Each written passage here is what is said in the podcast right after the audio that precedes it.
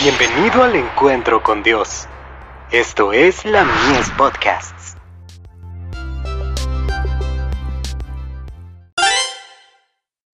Hijos e hijas de Dios. Lázaro resucitado.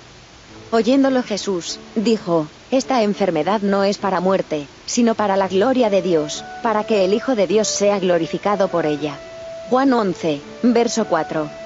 El hecho de que Cristo se haya demorado dos días después de oír que Lázaro estaba enfermo, no era un descuido de su parte. Esto debiera darnos ánimo. Debiéramos descansar en el Señor y esperar pacientemente en Él. Puede ser que la respuesta a nuestras oraciones no venga tan rápidamente como lo deseamos, y que no sea lo que habíamos pedido, pero Él sabe lo que es para el máximo bien de sus hijos, derramará una mayor bendición que la que hemos pedido, si no somos infieles ni nos desanimamos. De Youth's Instructor. 6 de abril de 1899. Cristo no tenía solamente que pensar en los amados de Betania, tenía que tomar en cuenta la preparación de sus discípulos habían de ser sus representantes en el mundo, para que las bendiciones del Padre abarcaran a todos.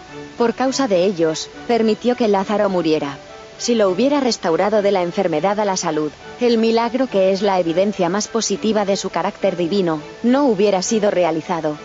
Si Cristo hubiera estado en la pieza del enfermo, Lázaro no habría muerto, porque Satanás no hubiera tenido poder sobre él.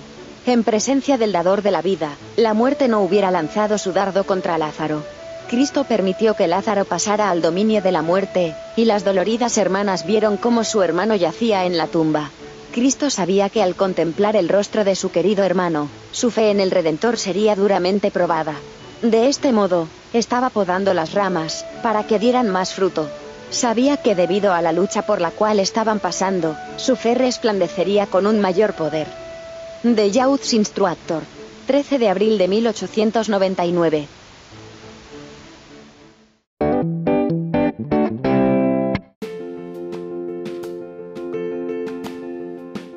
Visítanos en www.ministeriolamies.org para más contenido. Dios te bendiga.